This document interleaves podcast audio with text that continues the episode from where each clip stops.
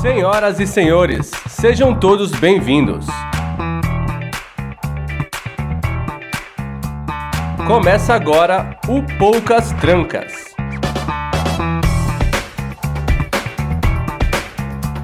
Um podcast onde quase nada fica de fora.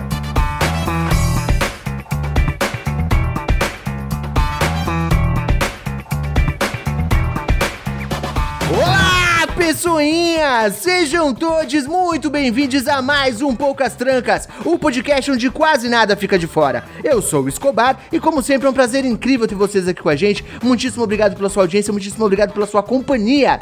No programa de hoje, vamos falar de mangás, animes e otaquices em geral. Fui volto vencido na escolha de pauta para este programa. Todo mundo sabe que não é a minha praia, mas fomos obrigados a fazer isso e trouxemos aqui um convidado de peso, um convidado de renome. Não vou falar dele ainda, inclusive porque não consigo falar o seu nome. Vamos deixar para daqui a pouco e começa a apresentação pela minha bancada. Começando por ele, o ressurrecto, o, o. Eu não sei mais o que falar. Princesa, boa noite. Boa noite, vi One Piece e a todo momento eu ficava esperando o Luffy falar, receba, tá ligado? Porque pra mim ele é o. Ele é o Luva de Pedreiro, porra. Podia ter pego o Luva de Pedreiro e botado pra fazer esse papel. Foi inspirado nele, cara. Você foi vencido, né, princesa? Você também estava reticente Tava. com este programa, mas acabou, acabou embarcando Porra, na um ideia. episódiozinho foi o suficiente pra me pescar. Pro bonde do chapéu de palha. Não, eu, eu não fui vencido ainda. Estou aqui, sou o, o último da resistência. Vamos falar sobre isso durante o programa, muito provavelmente. Temos aqui também ele, que estava trabalhando até agora há pouco e vai começar o programa dizendo se está namorando ou não. Johnny Rossi, boa noite. Olá, meus queridos, bom dia, boa tarde, boa noite. Sim, Escobar, estou namorando, estou namorando a linda, maravilhosa, incrível Thaís Munhoz, nossa madrinha. Um beijo, sua linda. Já virou bordão, segundo o Flavinho. É, e vamos discutir hoje qual que é o melhor anime e por que é Full Metal Alchemist. Olha só, já chegou lançando polêmica. Vamos ter que perguntar a opinião do nosso convidado. Inclusive, tá na hora de falar dele. Sim, hoje temos aqui um clube do Bolinha. As meninas da bancada não puderam gravar esse programa por motivos diversos. A Flavinha tá de mudança, como vocês sabem. A Marcela, porque nunca viu um anime na vida, falou: não posso contribuir com essa gravação. E a Aline até ia gravar, mas o computador dela resolveu ter um piripaque do Chaves há cinco minutos antes de começarmos a gravação, então teve que abandonar. Portanto, ficamos só nós três aqui e o nosso convidado. Recebemos com muito orgulho pela segunda vez aqui no Poucas Trancas o nosso convidado com um nome de longe mais difícil de ser dito, então vou falar só Luiz. Luiz, boa noite, tudo bem? Como vai? Fala pessoal, beleza? Como é que vocês estão? Muito, muito prazer voltar aqui, principalmente pra falar de anime e mangá. Quem sabe a gente não consegue converter o Escobar até o final do programa aí pra sair daqui e assistir alguma coisa. Olha, essa é, é a tarefa do dia, viu? Vai ser muito difícil. Vou ter que dizer aqui já de start que é muito complicado. Mas, Luísa, é, a gente tem aqui sempre aquela tradição de fazer com que os nossos convidados se apresentem. Eu sei que você já esteve aqui antes, você já é conhecido do pessoal do Poucas Trancas, mas a gente tem ouvintes novos aqui. Toda semana tem alguém novo. Todo programa é como se fosse o primeiro programa. Então, vou pedir, por favor, que você se apresente. Passe o seu currículo CV, por favor. Então, pessoal, meu nome é Luiz, Luiz Hunzuka, mas se você quiser procurar meu perfil, procura por Luiz Omoshiroi também, que você vai encontrar fácil aí. Moshiroi, que é, quer dizer interessante em japonês, que é toda a, a, a marca aí que eu faço os conteúdos meus. É, comecei fazendo conteúdo na internet, vídeos avulsos, depois entrei num podcast que o Felipe vai conhecer, né, o Papo de Louco. E lá dentro do Papo de Louco, é, a gente começou a, a explorar cada vez mais, né, nichos assim, e surgiu o podcast O que inicialmente era eu e a Aline, hoje o Moshiroi ele tem mais alguns membros, né, que é o Chung, e, o Chung Liao e o Kanada, que junto com a Aline comigo fazem a bancada do Moshiroi. E, cara, de podcast eu desbravei outras coisas aí, e o que deu certo mesmo pra mim, assim, que funcionou que é o que tá me, me cada vez mais me dando mais pessoas para tro trocar ideia, mostrar o conteúdo e tudo mais. É Instagram, é TikTok, é Reels. Eu comecei a fazer vídeos de comédia, né? Que é o que eu gosto mais. Assim, a meu, minha veia é de brincar com essas coisas de, do nicho, tipo, brincadeiras com é, coisas de colecionismo, coisas de quem assiste, até quem não assiste anime e mangá. E começou a pegar, começou a dar bom, e hoje é o carro-chefe, assim, dos conteúdos meus, são os vídeos de Reels, de Instagram. É, posto alguma bobeira também no YouTube de vez em quando ali, alguns vídeos. E podcast também rolando. É, hoje também eu faço parte de um quadro dentro do podcast Animes Overdrive, né? Que é um podcast, é o maior podcast hoje de animes do Brasil. E hoje eu tenho um quadro lá dentro com eles, onde a gente fala de mangás especificamente, né? Porque Mangá, pra quem não conhece, é o quadrinho japonês que dá origem ao anime, que é a animação japonesa. Então a gente tem essa, esse projetinho lá, tá dando muito certo, dando muito bom. E, pô, se quiser me acompanhar, procura lá por Luiz é, ou Luiz Hunziker, que é meu sobrenome, né? Vai ser difícil vocês conseguirem escrever, eu acho, mas Luiz Omoshiroi, acho que acho que é fácil de vocês acharem lá. Lá tem todos os links, todas as coisas que eu faço, você vai com certeza gostar de alguma. Eu espero, pelo menos. Luiz, eu tenho que admitir que pra poder fazer o título da live aqui, deste programa, eu tive que buscar o outro episódio que você tinha participado, porque eu já tinha escrito o seu sobrenome pra poder escrever de novo. Certo. Então, tenho que admitir essa falha aqui, mas consegui corrigi-la rapidamente. E eu pensei, falei assim, nossa, fazer um nome artístico, né? Tirar o Hunziker, mas pô, então. é- Não, já- já deixa. virou marca registrada. tem que Não, eu deixar. acho legal que o o cara. É massa. Que é Eu acho legal que o cara do nome é Moshiroi. tão. Não achou Hunziker, acha Moshiroi, tá tudo É isso que eu certo. ia falar. O legal é que o cara, pra facilitar, ele fala um termo em japonês. É mais fácil falar em japonês do que falar o nome do, do cara. Olha que beleza Pior que, que é, que é o É nome. Inclusive, Que vou pedir pra você soletrar, Luiz, porque não, os nossos ouvintes são inteligentes, mas o Johnny Ross, por exemplo, é burro. Aí ele vai escrever o Moshiroi com X. É. Aí temos esse problema. Vou pedir pra você soletrar, por favor, o seu O canal. Moshiroi é O-M-O-S-H-I-R-O-I, o Moshiroi. O Moshiroi que é um termo muito comum nos animes, né? Quando tem uma coisa interessante, os personagens falam geralmente, ah, no Moshiroi desu, totemo Moshiroi. Então, a gente acabou utilizando isso, que o Moshiroi ele pode ser é uma palavra muito ambígua no japonês. Ele pode ser algo legal, algo interessante, algo bom, coisas positivas no geral. Então, virou o nome do projeto, que é o Omoshiroi. Então não é tão ambíguo assim. Você me desculpe, mas o seu argumento Em está outras palavras, o Omoshiroi é o Ticaracati. Você fala, Ticaracati. ah, o Ticaracati. Eu vou lá no. Ticaracati. Isso. É isso. Coisas boas. Muito bem colocado. Muito bem colocado. Muito bem, vamos ter essa conversa maravilhosa daqui a pouco. O Luiz já começou com carteirada, então vou ter que segurar aqui um pouco a, a- a ênfase, a animação das pessoas e fazer antes o nosso recadinho aqui, os reclames do Plim Plim. E vou começar, é claro, como sempre, perguntando para meus queridos amiguinhos hoje, Johnny Rossi. Vamos com você, por favor. Quem são os nossos queridos padrinhos, aquelas pessoas para quem queremos mandar um beijo carinhoso, um abraço amoroso às pessoas que mantêm este programa funcionando? Eu vou começar, obviamente, pela linda, maravilhosa Thais Munhoz, minha querida namorada, nossa madrinha maravilhosa, incrível. Um beijo, sua linda. Vou repetir aqui, vocês já ouviram, mas estamos fazendo novamente isso. Temos também o Adriano Santos, o Alexandre Nerdmaster, o Evandro Baiti, o Leonardo, o Williams Cunha, o Fabrício Luciano, Luciano Rossa, Saulo Andrioli, Zeno Bocádio, Jaqueline Xavier, Juan Lourenço, Rogério B. Miranda, Julian Catino, Masashi Noi, Gabriel Ribas, Rafael Mike, o Morango, ia falar o Zorzal, mas o Zorzal é, é o nosso editor, na verdade. Então tem o Mike Morango e etc. e por aí vai. Muito bem, princesa. Agora você, se a pessoa ouvindo esse programa agora está pensando, quero participar dessa lista seleta de pessoas que passam o dia conversando no Telegram, que tem acesso a conteúdo exclusivo, a episódios antecipados, como essa pessoa pode fazer? picpay.me barra os poucas trancas, é, padrim.com.br os poucas trancas, pode fazer um pix também para ospoucastrancas.gmail.com é, qualquer valor, tá? Mas a partir de 10 conto entra no grupinho, tem conversa com a gente, é, pode namorar com o Johnny, é, tem essas coisas aí, que a pessoa Esse plano no- já foi. Esse plano. Não. Esse aí não tem mais, não. Esse acabou. É já. verdade. Já Esse era. acabou, mas tem mais gente solteira aí. Tem eu e a Flávia. Então pode candidatar aí. É E a verdade. gente vê. A gente vai. Tudo a pode gente vai acontecer. fazer um programa Beija Sapo. Em breve. Nome do amor.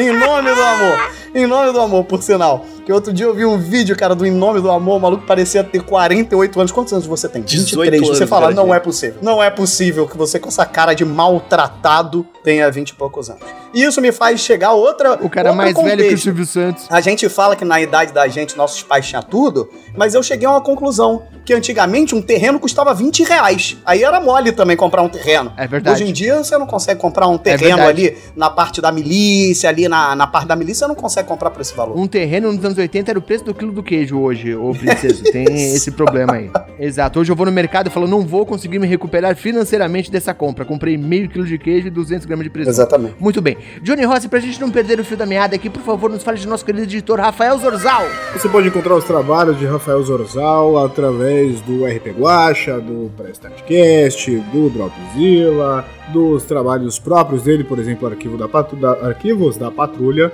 Então você pode encontrar o Zorzal no arroba Zorzaverso nas redes sociais. Precisou de edição, precisou quer aprender a editar. Fala com o Zorzal, ele tanto edita qualidade velocidade e também te ensina a editar. Muito bem, eu vou ter que interromper esse programa só pra puxar um comentário aqui que apareceu no chat que o Morango falou que tinha um plano do Johnny, que era pedir nude e pagar com um jogo de Playstation. Isso é uma piada muito interna, muito, muito interna, que só vale pra reforçar a importância de vo- de você se tornar um padrinho Poucas Trancas pra poder acompanhar essas discussões internas. Muito bem, preciso falar também pra Meu você. OnlyFans quase veio aí, só os padrinhos sabem dessa história, hein? Olha. Isso. Exatamente. É, é, pode entrar. História Pode secreta. entrar no nosso grupo pra me ver mandar mensagem duas vezes por semana também. Que é tudo que eu consigo fazer e vou melhorar. Caralho, no contexto a frase você pode entrar pra me ver mandar é péssima, velho. Você podia ter escolhido uma outra forma de começar essa frase, mas tudo Não, bem. não, não, desculpa. Fiquei assustado por um momento. Obrigado, Desculpa, hein? desculpa. Eu vou fazer um OnlyFans. Vocês, por favor, mantenham o nível dessa bagaça. Temos um convidado aqui pra fechar os recadinhos. Só quero dizer que você que está ouvindo agora, pare o que está fazendo imediatamente. Por favor, vá até o seu agregador de podcast, no Spotify, seja onde for, e dê cinco estrelinhas pra gente. A gente precisa muito dessas suas estrelinhas. Como as pessoas dizem aqui, se não for pra dar cinco, enfia estrela no Enfia no cu. Porque sim, aqui o pessoal é maldoso. Aí vai dar duas estrelas, foda-se. Pega essa estrela e vai dar pra outro podcast merda. Pra outro, Pra outro podcast, podcast merda. merda. Deixa, Outro podcast merda. Deixa o nosso podcast merda em Sim. paz. Muito dá, bem, dá cinco estrelas pra esse podcast merda, pra pelo menos que a pessoa olhe e fale: olha, rapaz, tá bem avaliado. Pode ser bom. Aí é depois ela é toma uma um- bela Exatamente. merda. Muito bem. E fechando os recadinhos, devo dizer também que estamos ao vivo no YouTube durante todas as nossas gravações. Então você que ouve isso no final de semana aí no seu agregador, você também pode ver nossas carinhas lindas e o Johnny Rossi fazendo a gravação ao vivo com toda a conversinha, puxando as mensagens aqui do chat. Você pode participar das nossas gravações também em youtube.com barra os Poucas Trancas. Procure por Poucas Trancas, mas cuidado que pode aparecer muita coisa do Chapolin, então tenta achar Poucas Trancas Podcast. Agora sim, eu acho que todos os recados foram dados. Vamos para o episódio. Ô, rapidão, a Carolina, convidado constrangido. Pô, é, Carolina, Deus me livre. Carolina, pesquise papo de louco. Desgraxou com chorume. Depois você. Você não me conhece. Depois você não conhece, Luiz. Eu ainda não ativei o modo Berserk. Ainda não.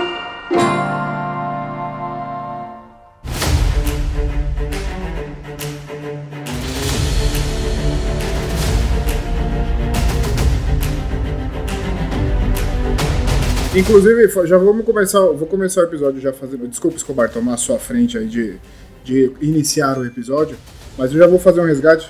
A tomar no seu cu, hein? a, a própria Carol que estava comentando agora, ela falou lá atrás que ela começou a ver o live action do, do desenho Vi. do Pirata que Estica, não gostava de porra nenhuma e passou a se interessar pelo desenho por aí, rapaz. Aí, ó. É só pra não ficar perdido essa mensagem lá atrás. Olha aí. Sim, verdade, ela falou isso. Não, já começamos, já, já começamos valendo agora. Eu normalmente começo perguntando alguma coisa para o convidado, fazendo com que ele se aclimate, mas não. Johnny Rossi quis romper com todas as convenções sociais e já puxar um caos. Então eu também vou mandar tudo para casa do caralho e dizer, princeso, você passou por uma situação parecida, não é? Você também não gostava do Pirata que Estica, resolveu assistir a série no Netflix e ficou encantado, não foi isso? Vamos, vamos lá pra trás. O, o, como é que é o nome do editor? Rafael Zorzal. Bota aquela música de relembrar. Cara, é difícil, porque sabe o que é louco? Quando eu era moleque, eu via muito anime, cara. Isso era uma parada muito comum, até, até de desenhos, até. Eu não tô nem falando de. só de Cavaleiros do Zodíaco, aquela, é, aquela onda dos anos 90 e 80 de Cavaleiros do Zodíaco, Churato, porra, Super Campeões, Sailor Moon. E tinha até um de um gatinho azul que eu não lembro o nome, que, que era muito. Doraemon. Doraemon. Então isso passava muito, e eu lembro de ver muito isso, Dragon Ball, essas paradas quando eu era criança. Quando eu era até minha adolescência ali. E eu lembro que depois que isso meio que foi se perdendo, cara, mas eu não sei se foi porque, de certa forma, eu acho que isso parou de chegar em mim. Eu acho que num período ali, eu acho que naquele gap ali da manchete ter acabado, sumiu um pouco do anime da, da TV aberta, né? E eu acho que isso me, me causou um pouco de desconexão. Porque nessa época eu lembro que eu era um assíduo comprador da, daquela. Era, era a revista Dragão, que falava muito sobre, sobre Cavaleiros. Tinha herói. Tinha herói. Era herói, é, geralmente era era herói. herói. Herói, Tinha herói, herói. desculpa. Que falava muito sobre essas paradas e eu comprava muito essas revistas, cara. Era uma parada muito costumeira. Mas com o tempo eu acho que meio que foi se perdendo isso, assim, um pouco em mim, sabe? Até agora, porque eu confesso que encarar o, o One Piece com mil episódios. Até voltando para aquela conversa que a gente teve no dia que eu falei que se eu não sabia se ia assistir ou não, é algo que hoje eu acho que eu não encaixaria, porque eu tenho outras coisas que eu, que eu tenho vontade de ver. Mas eu acho que o live action do One Piece foi um acerto muito grande, cara. Porque o primeiro episódio me pegou, sabe? É muito louco isso, assim, sabe? E eu, e, e eu fui, eu falei até aqui no podcast, falei, cara, eu não vou assistir, só vou assistir quando não tiver mais nada pra assistir. Aí o que que aconteceu? Eu tava um sábado em casa e falei, cara, sabe, não sei o que eu vou assistir, o One Piecezão lá o, o, o Luva de Pedreiro com chapéu de palha me chamando. E, cara, eu gostei muito, sabe? Porque é um mundo à parte, assim. Uma coisa que me afastava muito, eu, eu acho, né? Que me afasta um pouco do. Dos, aí é a minha visão, né? Do, do preconceito. É, é aquelas reações muito exageradas. Que eu via muito nos animes Sim. lá atrás. Que eu sei que hoje não são todos animes que são assim, entendeu? Mas eu acho que isso ficou muito preso em mim. E o lance do, do live action do One Piece é que ele me puxou de verdade pro mundinho, sabe? Eu fiquei interessado naquele mundo e, e achei divertida a história, assim, a vibe do- dos personagens, principalmente do Luffy. E, e o menino é muito carismático, assim, encaixou muito bem, sabe? Opção, acho. É muito. É, todos são. Todos Eu são. vi, uma, eu vi uma descrição muito boa do One Piece do live action, que é uma mistura de Castelo Ratimbum com Piratas do Caribe. É isso. É boa, boa, perfeito. Verdade. Perfeito pra caralho. Entendeu? Verdade. Então, tipo assim, é um mundo tão louco que. É, e ela, e ela tem uma coisa que é interessante, que é o que eu falo muito, porque, tipo assim, eu mesmo gostando de anime, eu não consigo gost... eu não consigo me apegar a One Piece. O Fabrício, nosso padrinho, tá aí. Ele começou a assistir, hoje ele é amarradão, assiste diário e tal. E ele sempre falava, porra, assiste aí, várias pessoas já tinham me indicado. Eu comecei a assistir, cara, ele é lento, ele é arrastado, ele é cansativo. É- é- ele tem as barrigas O gigantes, anime? assim. Então, tipo, ele tem O anime. o anime. Ele tem pico. O anime é. ele- é, o anime. Ele tem picos de coisa muito bacana, mas pra um restante muito arrastado. E a série ela meio que corta isso e deixa num ritmo que torna interessante. Condensa tudo. Condensa É pra isso. caralho. Fica muito bom, tá ligado? Fica É, muito pra você bom. ter uma ideia, né, né, Fê, por exemplo, vocês estavam comentando assim da, de condensar. É, aquela parada da, da- do live action, assim, com o comandante, o almirante lá, né? Que é o, o- Uhum. o Garp. O Não vou falar o que, que é exatamente, Uhum. mas aquilo só vai acontecer no anime no episódio 400 e tralalá. Ó, que doideira, cara. A vida é muito curta pra isso, não, não, gente. mas, mas, mas assim. não há condições de você esperar 400 episódios pra Mas- chegar mas numa sabe parte o que é interessante? Então, mas eu aí fiquei, vem eu fiquei sabendo disso. É. Eu fiquei sabendo disso que você tá falando. Mas é engraçado que na série, a revelação do Garp, pra mim foi natural. impactante. Eu que não assisti, eu, eu que não tinha referência nenhuma, foi impactante, entendeu? Eu senti o impacto daquela informação. Falei, caralho, como assim, entendeu? E isso é que era maluco, porque o One Piece ele me gerou uma coisa que eu queria ver o outro episódio. Que eu queria saber logo o que ia acontecer, cara. Porque eu acho que eles condensaram tudo de uma forma tão. Lógico, eu tô falando o cara que, o que não vê o anime. De uma forma tão coesa, cara, que, que isso me, me impulsionou a querer ver mais e mais daquilo, entendeu? É muito maluco, É, cara. One Piece ele tem um negócio que é muito interessante. Tanto o mangá, o anime, é, assim, na ordem de, de velocidade, né? O mangá é muito mais Uhum. rápido do que o anime, assim, os acontecimentos, os fatos. Eu acho, eu, eu- rendo muito mais lendo do que assistindo. Porque tem aquele negócio de anime antigo, né? Dragon Ball, sabe? Isso que eu ia É, falar. Namekusei está prestes a explodir. E demora 10 episódios pra explodir Namekusei, assim. tipo, Isso é uma coisa que me pega, É, cara. Mas assim, o que acontece no One Piece que é muito interessante, é, eu não vou falar que o, o Oda, o autor do One Piece, ele é um gênio, que ele né, pensou em tudo. Ele não pensou em tudo, ele foi montando as coisas. Só que o quebra-cabeça que ele foi montando é tão bem encaixado que, por exemplo, tem coisas que acontecem, sei lá, no episódio 30, que lá na frente tem relação com, com algum acontecimento, entendeu? Então. é- é, essa jornada do Luffy é literalmente uma jornada mesmo. Você vai vendo. Não é que nem um Cavaleiro do Zodíaco, um Dragon Ball, que os arcos, né, as histórias, elas são baseadas em problemas, né? Aham. Ah, surgiu um problema. Tipo, agora eu tenho que resolver esse problema. Tipo, Uhum. então o problema agora é que caiu o Saiyajin na, na Terra. Beleza, vou matar o Saiyajin e expulsar eles aqui. O problema agora é que o Freeza tá vindo, o céu tá vindo. Tô usando Dragon Ball porque é o exemplo mais banal, né? Sim, é sempre uma grande o objetivo- ameaça. é. É, sempre uma, O ameaça objetivo de One. Piece é sempre um só. O objetivo de One Piece é um só. Não existe outro objetivo. Que é encontrar o One Piece. É o único objetivo do anime, assim, E, como um não, todo. E tá aí, Só que Luiz. no caminho disso, existem vários momentos que ele se sente na responsabilidade de, "Pera- beleza, eu preciso ajudar essas pessoas, eu preciso intervir aqui, eu preciso é, fazer algo para que eu consiga andar na minha, na minha jornada. E isso tudo é muito orgânico, entendeu? É o que acontece na nossa vida. Você quer, pô, vou, vou dar um exemplo idiota aqui. Ah, eu quero viajar pro Rio de Janeiro de carro. Não é, não adianta cortar e chegar, eu tô no Rio. Tipo, não, tem um monte de coisa Tem pra a fazer viagem, Tem é que abastecer, tem que a viagem, tem o caminho, a jornada para chegar até lá. E One Piece é essa jornada, cara. Uma coisa que me pega muito, Luiz, nas, nos animes antigos, pelo menos, porque a minha experiência com anime termina aí. Eu assistia Cavaleiros quando Sei, era sei. moleque, como todos os moleques Churato. da nossa geração. Eu, eu assistia Dragon Ball quando era criança também. Eu lembro a minha. O horário de dormir na minha casa, eu tenho dois irmãos menores, né? Então o horário de dormir era quando, depois que passava o Dragon Ball, passava 10 horas ou 10 e meia no Cartoon, a gente assistia o episódio de Dragon Ball pra poder dormir. cama. Mas uma coisa que me pega é. Uma coisa que me pega é que não só era uma grande treta, que era a- o tema daquela temporada, mas também é uma coisa repetitiva. Uhum, Se você pegar esses desenhos antigos, era tipo o inimigo que tem que ser derrotado. E Agora parece mais forte. É, é a mesma coisa, só que mais É forte. isso. É sempre a mesma coisa, só que aumentando a proporção. Isso Cê- deixa cansativo. Mas isso não. Você não acha que isso é um né? problema pra nossa faixa de idade? Porque os animes que a gente recebeu quando a gente era moleque eram sempre nesse estilo porradaria, um vilão mais forte, um vilão mais forte, um vilão mais forte. E, e- e, porra, anime, mangá e etc. Hoje, que a gente, né, pode saber.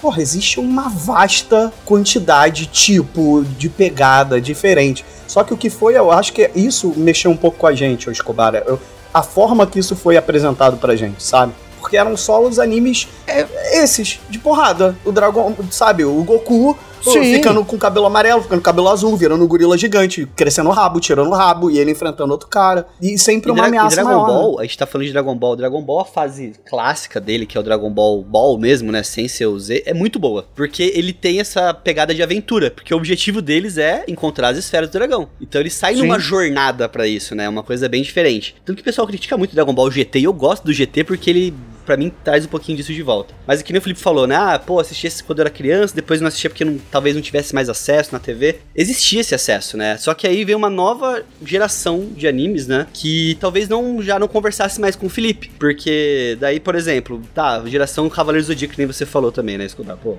É, ah, assisti essa geração, era isso que eu assistia, tararau. Aí depois vem a geração que tem Samurai X, que tem One Piece, Naruto, é, aí você vem ali depois é, a geração Yu-Gi-Oh!, Digimon, Pokémon, que vai chegando cada vez mais. Aí você tem geração mais recente, que vem, sei lá, você tem Full Metal, Hunter x Hunter. As coisas vão se reciclando, né?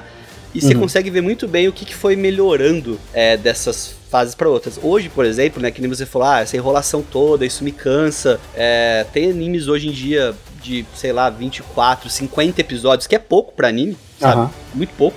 50 episódios de 20 minutos, que é começo, meio e fim. Sim. História completa, tipo, completinha. Com Uhum. começo, meio, fim. Você vai começar, você vai terminar, vai ter uma conclusão, e aquela conclusão não é aquele negócio de tipo assim, putz, daqui a pouco vai vir uma outra história. Aham. A Juliana falou que Shaman King também, Shaman King era muito bom dessa época também. Então você tem histórias concluídas e animes, até mesmo desse mesmo gênero, né? Porque a gente. O, o, o gênero desses animes são animes de ação, né? Tipo, Uhum. mas eles vêm da literatura, do mangá, que a gente tem aí as demografias, que a gente chama, que é uma forma de classificação. Então, por exemplo, você tem mangás que são para garotos adolescentes, que são os shonens, que é Dragon Ball, Cavaleiros, que é Super Campeões, são esses daí. Naruto. Voltado pra um público É específico, que né? a, a gente chama- eles chamam de demografia, que é como se fosse o, a- a- a- o intervalo de idade, de gênero que eles querem atingir com aquilo. Não que não são só aqueles que vão ler. Não, sim, mas a- É. o principal público deles, né? É o alvo, isso. o público-alvo. Uhum. Aí você tem os pras meninas dessa mesma pegada. Meninas de, de adolescentes, 14 até seus 18 anos. Que aí tem Sailor Moon, Sakura Card Captor, que são pra esse grupo. Sailor Moon ainda tem- existe, Luiz? Existe releituras, assim, né? Ah, Teve sim. um anime, um filme recente, mas a história não continuou, sabe? Assim, que eu Uhum. saiba, que eu lembre. Teve Sailor, Sailor Moon V, teve outras versões ali, mas eu não lembro de nada recente que, que, que continuou agora. Aí você tem anime, mangás que são pra adultos, homens, que são os é, seinins, que eles chamam, e pras mulheres adultas, que são os joseis. Então você tem esses grupos, né, vamos falar assim. E aí acaba se misturando. Então hoje esses, anime, esses animes e mangás shonen, que a gente chama, né, que vem desse grupo de Dragon Ball, Naruto, One Piece, tudo mais, Aham. eles são muito diferentes do que a gente assistia antigamente. Se você pegar um episódio de Cavaleiro do Zodíaco hoje e tentar assistir, eu tenho certeza É inassistível. É que você não consegue Não, é até o final sem É ruim, sentir é ruim. uma angústia assim, sabe? Tipo, nossa, o negócio não acaba, o negócio não anda, o tempo não passa. Mas isso é um negócio importante também, Luiz. Eu concordo com você e digo mais, tá? Isso me fez pegar um certo ranço. Porque na minha cabeça, na minha memória, por exemplo, de tentar ver essas coisas depois de velho, é a percepção de que a qualidade é baixa. e que tem uma economia é, forçada, então muitos quadros são repetidos com o mínimo de movimento possível. e Então era um fato, a estética, tá? Isso era realmente era uma estética do a estética me produto. gerou um ranço. Então quando eu vejo alguma coisa que tenha essa cara de anime, já não me É o empolga hoje, saca? Basicamente. Por que você acha que no anime. É, sem dúvida. Por que você acha que no anime tem a transformação do personagem? O personagem vai lá, ele se transforma, tipo o Cavaleiro do Zodíaco, mostra a ceninha dele com a armadura. Ou então você pega lá no Digimon, ele evoluindo. Aquilo é pra ganhar tempo, tá? Aquilo é pra ganhar tempo de episódio, pro negócio render. Porque aquilo se repete todo episódio. Então aquilo Verdade. poderia. É a mesma cena, né? É Você faz cena, um mesma insert no meio ali e No manda geral é a bronca, mesma né? cena. Que é a cena do Goku fazendo, ah, gritando, tentando. É a mesma cena. Todo episódio. Vai mudar um ângulo, mudar outro, mas o animador ele consegue reaproveitar aquilo, vamos dizer, Sim. de certa forma. Ele já tira do Então tempo essa do é- episódio esse tempo que ele vai gastar com essas coisas Isso. fixas, né? Isso era uma forma de economia para você poder fazer os episódios na- no volume maior. Da mesma forma, por exemplo, que a gente tem aí outros desenhos, por exemplo, desenhos da Hanna-Barbera, que os personagens não tinham pescoço para não precisar animar virar a cabeça. Pode reparar. Todos É, eu- eles têm uma gravata, tem um pensando nisso. lencinho, tem É alguma coisa no pescoço verdade. pra não precisar animar a cabeça. Então ele não tem que animar Um cenário que se repete no fundo quando o cara corre, né? Esse tipo de coisa que é pra economizar Tudo isso também. é forma de economizar. Então a forma do anime era essa, era luta, era transformação, cenas de transformação muito longas. Então, às vezes, o personagem. Eu lembro do Street Fighter Victory, cara. Eu adorava o Street Fighter Victory Bom que passava caralho. no SBT. A cena quando o, o Ryu vai conseguir soltar o primeiro Hadouken dele. Nossa é o senhora. episódio inteiro. Ele girando aquele braço. Ele da hora, hein? Luiz, É da hora. olha, Pô, posso te falar? Era muito louco. Foram quatro sábados animados ele conjurando o- o Hadouken. Quatro sábados animados. amarrado, né? Mexer nos bracinhos. Aqui, Ok, tava ó. Ele amarrado tava amarrado, ele solta da animal. corrente, depois ele vai soltar o Hadouken. Então, assim, precisava de quatro episódios. Poderia ser um negócio de 10 segundos? Poderia. Mas é estética e acaba. Algumas dessas cenas ficam tão memoráveis pra gente por conta desse fator, entendeu? Então, vamos pensar, por exemplo, a gente falou Dragon Ball, né? Dragon Ball tinha aqueles episódios que eles iam tentar fazer a fusão, lembra? Que eles iam tentar fundir. Sim. E, cara, eu acho que são uns dois, três episódios tentando fazer e dando errado a fusão. É, não funciona, é verdade. Não funciona. Poderia ser de primeira? Poderia, mas ali você tá rendendo o episódio, tá fazendo render. Aí voltando pro One Piece, né? Você falou, pô, não tem paciência, One Piece é muito longo. Existem alternativas hoje pra quem tá pegando One Piece agora. Porque realmente, se olhar pro horizonte e falar mil episódios, você fala, caraca, como eu vou chegar Eu lá? acho que é até impeditivo, né? Até um pouco impeditivo, né? É, acaba sendo.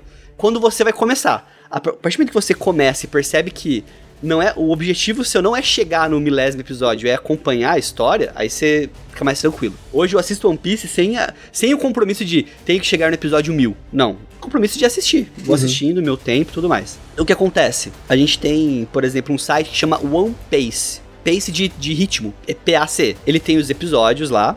Só que ele resume e tira todos os momentos de desse daí que eu falei, sabe? De repetição de cena, do personagem repetindo a mesma frase.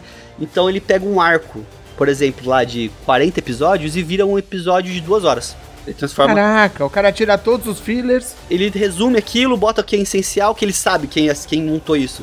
Já sabe o que vai ser importante lá na frente, não tira aquilo. Então você tem filminhos de duas horas de One Piece que resumem arcos de 40, 50 episódios. Ah, maneiro? Pra quem tá começando, é uma Caraca. alternativa. Sim. Tanto que no Netflix hoje, se você colocar, tem isso lá. Eles estão fazendo isso. Só que é o do Netflix, eu não sei o quão bom é. Uhum. Se você colocar lá One Piece, você vai ter lá One Piece East Blue, que é o arco do, do- da série. One Piece Alabasta, que é o mais um arco seguinte. Então eles fizeram isso também pra incentivar. Só que é o que eu falei, One Piece, quando você começa e você percebe que, caraca, velho, a jornada deles é muito legal, muito interessante, você não quer pular. Você não quer pular, você quer ver a ceninha do Zoro brigando com o Sanji pra ver quem que consegue matar o monstro maior. Você quer ver a ceninha do Sop mentindo pra todo mundo porque ele tá querendo se aparecer e quando o negócio aperta ele sai fugido. Então as coisas começam a fazer parte de você se envolver com aquele grupo lá, entendeu? Então as personalidades estão muito nos detalhes no One Piece. Você chega uma hora que e eu acho que a série fez isso muito bem também. Chega uma hora que você entende as. Você entende os objetivos deles, você entende o porquê que eles são daquele jeito. Você entende por que, que o Zoro ele é mais caladão, aí você entende por que, que o Sanji ele é um cara que. Até que na série ficou entendendo, mas ele é um cara mais é, galanteador, ele gosta de paquerar as meninas. Aham. Você vai entendendo muito disso pelas interações. nenhum momento vira e fala assim, esse é o Sanji, hum, ele é um garanhão, ele é um galinha. Não. Você vai vendo atitudes e ações e você vai montando na Entendeu. sua cabeça esse quebra-cabeça do personagem. Qual o nome daquela personagem da, do One Piece? A história dela achei A muito Nami. foda. Nami. Porra, achei a muito história. Eu vou te falar, eu cheguei a me emocionar com a história dela. Ó, as- assim, existem arcos de One Piece desse começo do- de apresentar a tripulação. Vai ter mais alguns ainda, porque a tripulação não tá completa ainda no anime, né? Desculpa, na série. Eu ainda achei que era só aquela mais, galera. mais uns quatro membros pra entrarem na Olha aí. tripulação que eu lembro, assim, de cabeça. É, tem arcos muito bons também de entrada. Mas o da Nami e o do Sanji são excepcionais pra mim, sabe? Do A do Sanji. Chopper foi a que me ganhou primeiro, a que, que me ganhou a do mais. assim, Chopper é Chopper- a do eu falei, Chopper tá é bom, é isso aqui que eu quero assistir. É, a do Que Chopper é o é que vai foda. ter a na do Chopper próxima é temporada. embaçado. O Chopper é foda. O do Sanji é muito chocante, eu acho. E o da Nami, como um todo, eu acho muito bem construída. Porque é a hora que você não entende a Nami. Você entende a Nami, personagem, mas você entende o Luffy. Que tem a cena que no anime ficou. No, no, na action ficou muito bem feita, mas no anime é mais bem feito ainda. Que ela chega e vai, Luffy, você tem que me ajudar, porque ele fala, não quero saber, não quero saber. Era isso Sou que seu eu amigo, eu vou te ajudar. É. o que eu precisava que você pedisse ajuda, então eu tô indo lá. E você vê todo mundo, tá, vamos lá, vamos lá, vamos todo mundo junto. E você fala, caraca, velho, dá até um arrepio assim que você fala, caraca, é um bando realmente, eles estão um grupo, né? É o que diferencia eles. Eu acho que isso que me pegou. Mas vamos lá, todos vocês, todos vocês que assistiram a série e que assistiram, tirando o Princeso, mas o Johnny também conhece o anime, o Luiz, que é o cara que tem até tatuado, é o fã, confesso, Tem um negócio. aqui, ó. Eu quero perguntar, aí, eu quero perguntar pra vocês, vocês acham que foi um acerto fora do comum da Netflix nessa adaptação, porque a gente tem a questão da linguagem, que é bem específica, e a tentativa de adaptação, a tentativa de americanização, na maioria das vezes, que é um grande problema. Eu consigo puxar de cabeça aqui o live action que fizeram do Cavaleiros, agora há pouco tempo, que foi uma bomba, que ninguém gostou. Que é com o mesmo ator do Zoro, tá? Só lembrar. É o McNeil É mesmo? o personagem principal. Caralho, eu não é, tinha o mesmo ator. E não deu certo. Foi muito mal recebido. Eu consigo lembrar daquele Dragon Ball Evolution, É que foi uma horrível. tentativa de live action que é lamentável também. Então, existe uma certa tradição aí de tentativa de adaptação que não funciona.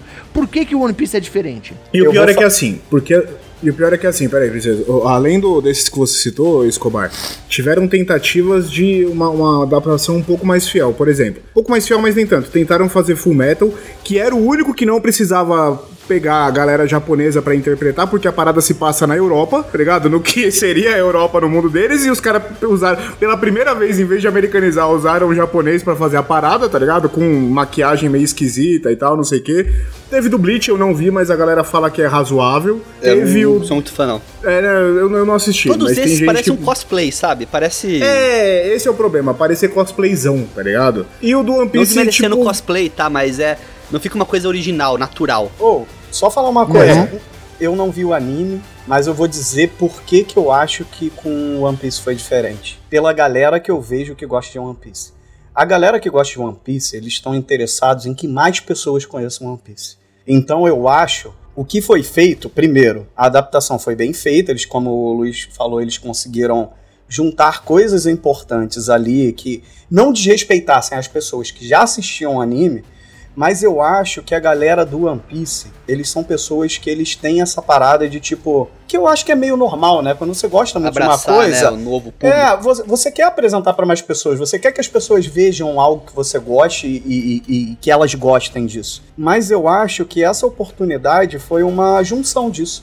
Eles fizeram de uma forma que ficou muito legal. A galera que já era fã do anime, em vez de ficar apontando o dedo e reclamando de coisas que não foram colocadas, colocadas fizeram o contrário, exaltaram o fato da- do, do live action ter funcionado, e isso acabou, como a Carolina falou, virando uma porta de entrada de pessoas que, beleza, eu não cheguei ao ponto de querer ver o anime, mas, por exemplo, eu confesso que agora que o Luiz falou que existem compilados que, que, que eu vou poder assistir, isso já me criou mais interesse por conta dessa, dessa porta de entrada. Quando eu olho pra mil episódios, sempre você fala, caralho, mil episódios? Caralho, eu não consigo, sabe? Eu tenho muita coisa pra fazer. Consegue, é lógico, mas eu tenho outras coisas pra fazer. Quatro episódios por dia em, em um ano você assiste. É, é isso, porque Ó, é mas 20 eu que- minutos, né? É coisa pouca, Mas de o- fato. Mas o Saulo trouxe um comentário que é importantíssimo pra essa adaptação. O Oda, que é o criador da obra do One Piece, ele, os caras, é, a Netflix negociou com ele e ele deixou isso muito claro desde o começo. Só vai ser lançado no momento em que eu falar, está bom para ser lançado. O cara que criou o desenho, que criou o anime, falou, só vai sair a hora que eu falar, ok, está bom. ligado? Está do jeito que eu quero e que essa história tem que ser contada. E, e realmente, Deveria ele ser só assim com dire- tudo, né? Na real. Deveria ser assim com tudo e a Netflix, inclusive a série ela foi, é, ela teve atraso no lançamento dela, ela foi adiada é, por conta disso, porque ele falou não, não tá do jeito que é pra ser, não tá do jeito que eu gosto, vamos refazer essa porra. Tá ligado? Então o cara mexeu e falou não, só sai a hora que tiver bom o negócio, do jeito E ele que é bateu no ser. peito, porque ele até teve um depoimento, né? Quando o pessoal tava pra lançar a série, fizeram várias divulgações. Pegaram os atores, eles vieram aqui na Liberdade pra, Uhum. pra passear no Brasil. Aqui tem várias fotos deles na Liberdade, comendo pastel, tomando caldo de cana. É, tiveram uma divulgação mundial, assim, de One Piece antes, né? E uma delas foi o ator, o. o Inaki, Gui- Gon- Inaki Jimenez Gonzalez, não lembro. O Inaki, o Inaki, o Inaki. Ele foi conhecer o Oda, né? O, o autor. Então ele foi lá conhecer o autor, fizeram um videozinho, Netflix e tudo mais, né, tampando a cara dele porque ele não mostra. Inaki Godoy. Ele não mostra o rosto mais, né? O Oda, por pre- preservar a privacidade dele. E falou: Ah, o que, que você fala pelo do live action? Ele falou assim: olha, esse live action, se você não gostar, você vem falar comigo. A responsabilidade é minha, ele falou. Ok. O pessoal tem- falou. Dá um peso, né? Então, beleza, tipo, baixou a bola. Que tava. Aquele, quando saiu os trailers, tinha muita reclamação do pessoal. Ah, tá parecendo pirucona, tá parecendo cosplayzão, tá muito falso, muito isso, muito aquilo. E é falso. Você olhar o Bug, o palhaço no, no live action, se você olhar a Nami, o. Tudo é muito falso. Mas é falso que passa de um ponto e você não fica mais naquela suspensão de descrença, sabe? Você não fica mais tentando fazer o negócio parecer real. Porque o universo é bizarro. Porque o uni- o universo é maluco, tá ligado? Então você compra. É o que eu falei, é Castelo Ratimbum com Piratas do Caribe, entendeu? É bizarro. Você tem um cara que tem cara de. fu- tem orelha de, de coelho, você tem a, a mina que tem cabelo azul, você tem tudo. É cara. isso. Tudo Você imagina, tem um isso cara é- que é palhaço e acabou. Isso era uma parada que eu ia falar pra você. Quando aparece lá o maluco da marinha lá, que ele tem cara de, de coelho, chegou nesse momento que nada mais me causava estranheza. importava. Entendeu? Eu já achava tudo normal. Mas- Eu entrei no mundinho. É isso, porque tipo assim, mas não precisou de um esforço, é isso que eu tô querendo dizer, pra me jogar naquele mundo. No, no primeiro episódio eu acho que eles fazem de uma forma tão a apresentação da história e daquele mundo, ela é tão completa que eu falei, OK, comprei a ideia. Por isso que eu acho que eu vi o primeiro episódio e me pegou e eu fui vendo o resto, sabe? Porque diferente do anime, vamos dizer, que o anime, vou dizer uma coisa que me afastava dos animes. Sabe aquelas reações do anime que o anime fica com a gota gigante na cabeça? Aham. Era uma era uma forma de passar uma mensagem que, eu, que me tirava da história, entendeu? Pela cultura, entendeu? E isso na série, quando aparece um homem peixe, que é um maluco, um homem metade tubarão, cheio de, de ossinhos no nariz, eu falei, ok, eu já tô dentro. Vocês já me botaram nesse navio, entendeu? O navio já partiu, agora eu... Mas por que que, Entendo. mas por que que isso não passa a impressão de que tá todo mundo fazendo cosplay, como o Luiz comentou agora sobre outras obras que a gente tava mencionando? Por causa do mundo que é apresentado. Porque ele não tá tentando, ele não tá tentando copiar a estética 100% do mangá ou do anime. Ele não tá tentando recriar um negócio. Exato. Ele tá, seguindo bom. como base, ele tá fazendo aquilo de uma forma fiel, mas é, ele tá criando, não tá aquele negócio tipo assim, sabe? O mundo inteiro é realista e só os personagens são fantasiosos. Não, É isso que eu ia é falar. fantasioso. Ele não tá tentando fazer um paralelo com a realidade. Isso é um dos É pontos mais importantes. não é o ele não nosso tá em mundo. nenhum momento tentando falar, ó, pessoas reais num mundo de fantasia seria dessa forma aqui, então a gente tem que tra- tentar trazer pro mais palpável pra realidade. Não, ele fala, não, o mundo é assim, a galera que vive lá é assim. tá Eu vou ligado? dar. Tipo, não, eu vou dar um exemplo. Olha só, o, o Luffy, ele tem um poder, né? Porque ele se estica, né? Ele, ele tem elasticidade. Num episódio, mostra como ele ganha esse poder. Que ele come um fruto lá, que eu não lembro qual é, e ele vira o. Ele tem esse poder. Sabe o que é engraçado? Você não foca no fato dele ter ganhado o poder. Porque isso é uma coisa normal. Tem várias pessoas nesse universo que têm algumas habilidades é, é, é, é, sobre-humanas, entendeu? Então, tipo assim, Tá. o que eu acho interessante é que, assim, se fosse outra série, ia ficar focando nesse fruto, que as pessoas iam querer que- pegar o Sabe, fruto. sabe como é que ia começar se fosse uma série mais americanizada? Sabe como é que ela ia começar? Mundo de One Piece. Nele existem diversas frutas. Ia explicar o que, que eram as frutas.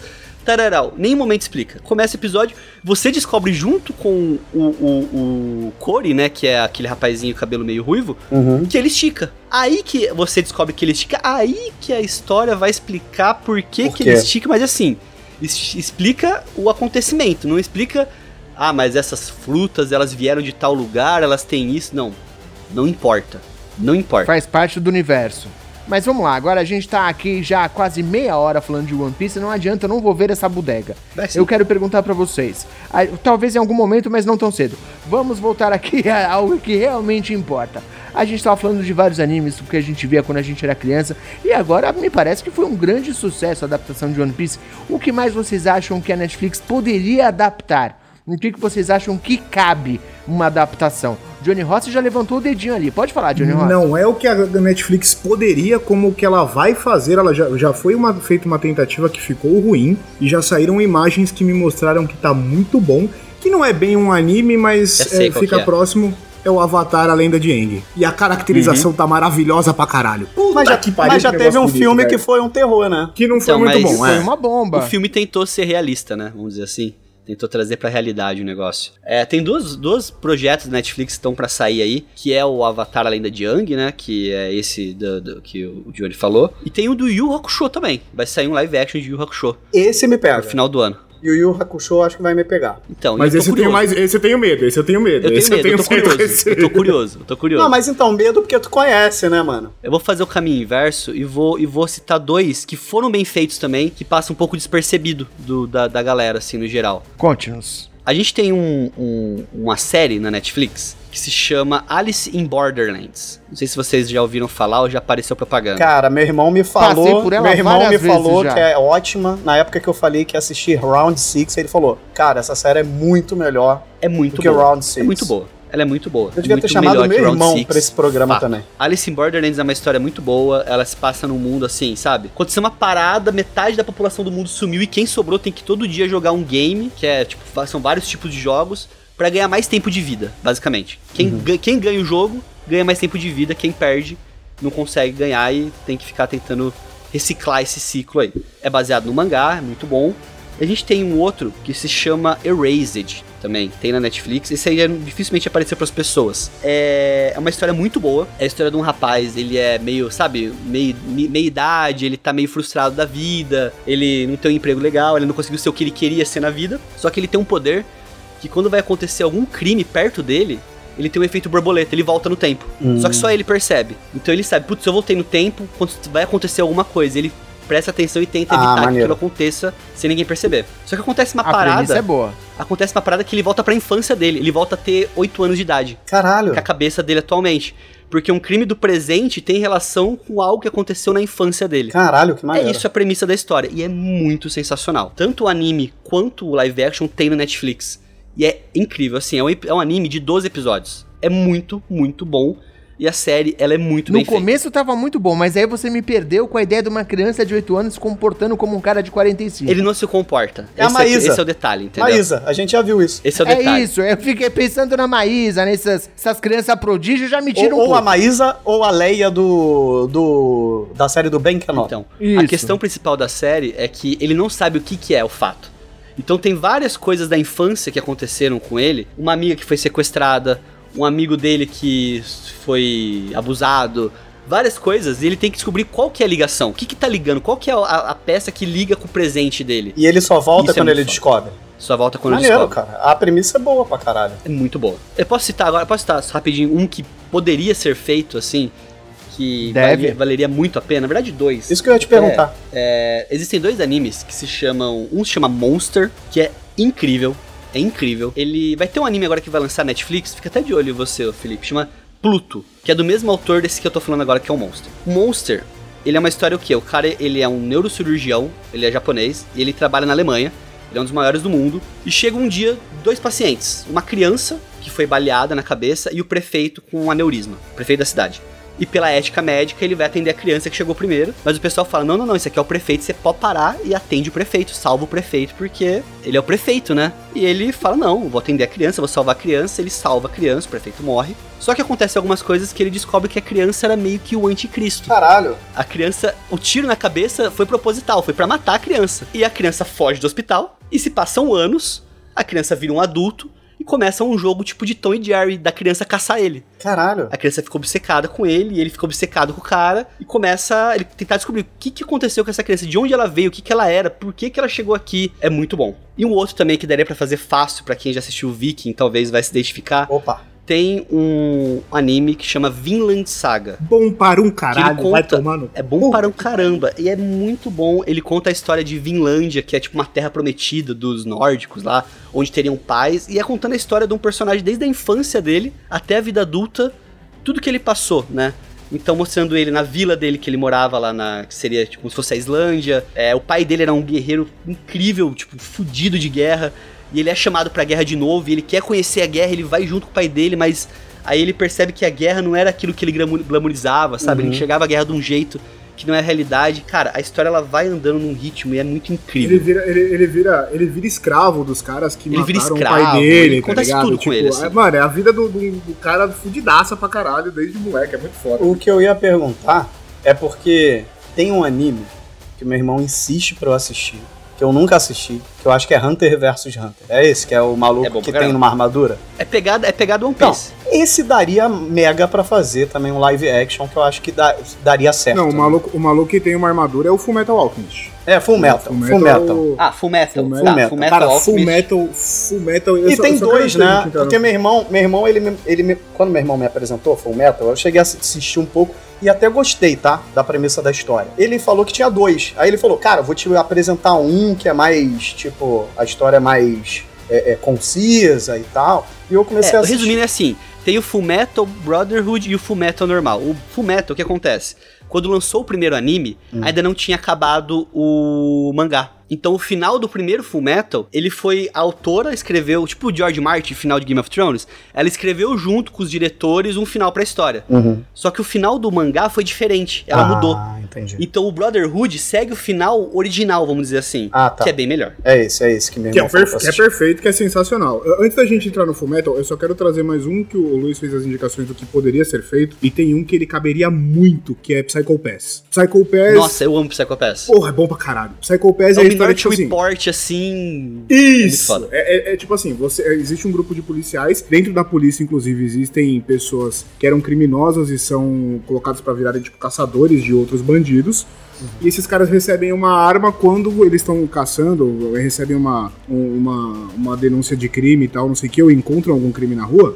Eles vão lá e apontam a arma. E a arma ela tem um medidor de nível de psicopatia, tá ligado? Então, Uhum. tipo assim, a arma só vai liberar o gatilho se aquela pessoa for realmente perigosa. Se ela E realmente tem for dois uma níveis de ameaça. pra- gatilho. O só, é só desmaiar e matar. Isso, só desmaiar ou matar. E esses caras, o, o primeiro, isso não é spoiler, esse é o primeiro episódio da parada. Primeiro Os episódio. caras chegam, chegam num, num cara que tá estuprando uma mulher, tá ligado? Ele tá ameaçando matar ela e estupra ela, um negócio assim.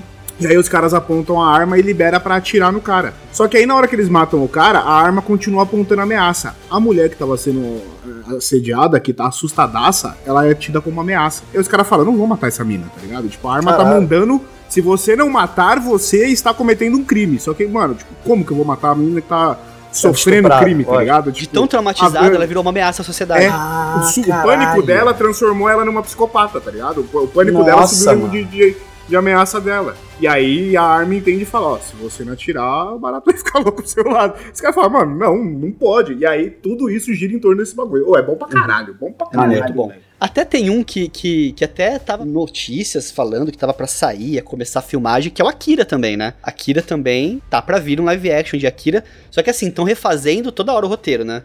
Passou na mão de umas 15 pessoas, já isso já é já um, já, já é um mau sinal, vamos dizer assim. E passou no nome de É. al- no- na mão de algumas pessoas grandes, inclusive, não foi? Passou eu do de Spike Lee, se eu não me engano, o nome. Eu lembro de ter visto notícia sobre gente grande envolvida nesse projeto, É. inclusive. Grandes. É porque ele é muito referência. Até falando do Spike Lee, né?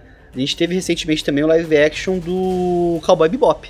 Que é Uhum. um clássico, é um anime classicaço, assim, muito famoso, mas não não pegou, entendeu? Ele é muito fiel, ele é muito parecido, mas ele não tem essência, sabe? Eu acho que é isso que falta às vezes. A história, ela pode ser uma cópia exata, pode ser muito bem feita, construída, mas se ela não captar a essência da obra original, não vai pra frente, entendeu?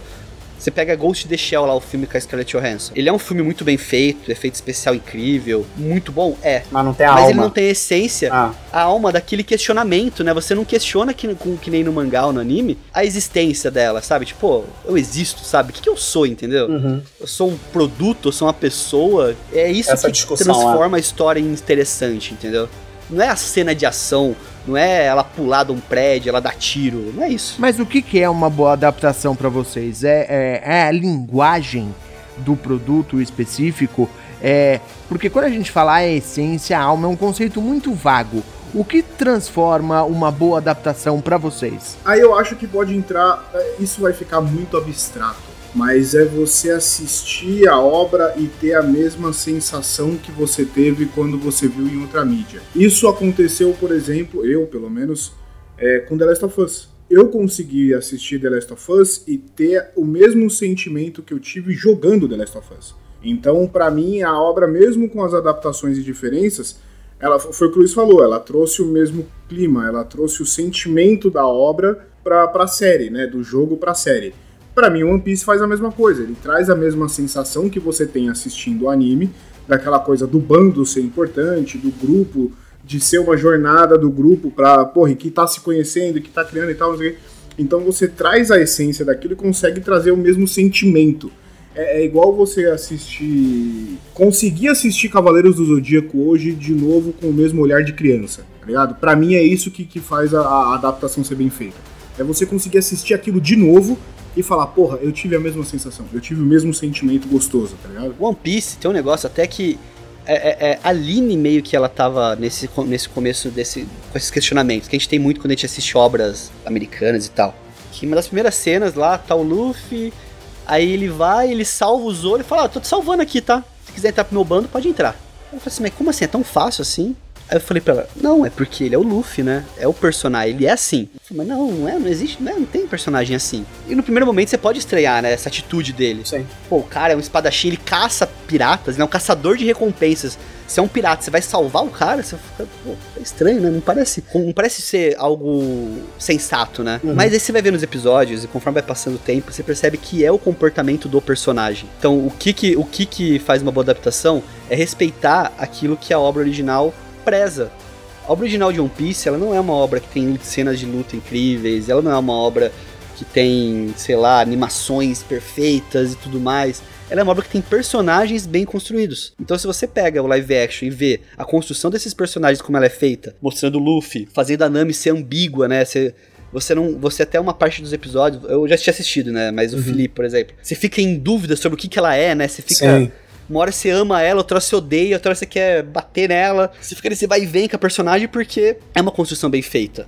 E o Zoro, que confia cegamente no Luffy, né? Até pergunta, por que, que você confia nele? Fala, ah, porque eu acredito nele, cara. Vejo É, que ele isso que eu fala ia a falar, isso, essa parada do ah, não existe personagem assim, é uma reação até do próprio Zoro, do tipo assim, mas vai confiar É. de graça? Ele vira. Ele, graça? ele começa o tempo todo falando, eu não sou do seu bando, eu não faço parte da sua É, galera, Eu não tô vou entrar no seu grupo. Aí chega uma hora que ele olha e fala, tá bom, eu confio, foda-se, vambora. É, eu ligado? acredito na tá sua missão, né? Tipo, vambora, eu falo, acredito, foda-se. Isso é a essência de One Piece. Então você vai adaptar um Cavaleiro do Zodíaco, a essência do Cavaleiro do Zodíaco é essa relação com as armaduras, essa relação com a Saori, né, com a Atena, essa parte mais cósmica. Aí você vai ver o live action, não tem nada disso, né? Live action, o cara ele tem um pendrive no pescoço que ele vai lá e transforma e vira o Qualquer Cavaleiro. coisa. Perde Você totalmente perde a essência. Ah. Então, a essência não são. Não, as essências não estão nos mesmos lugares em todas as obras, né?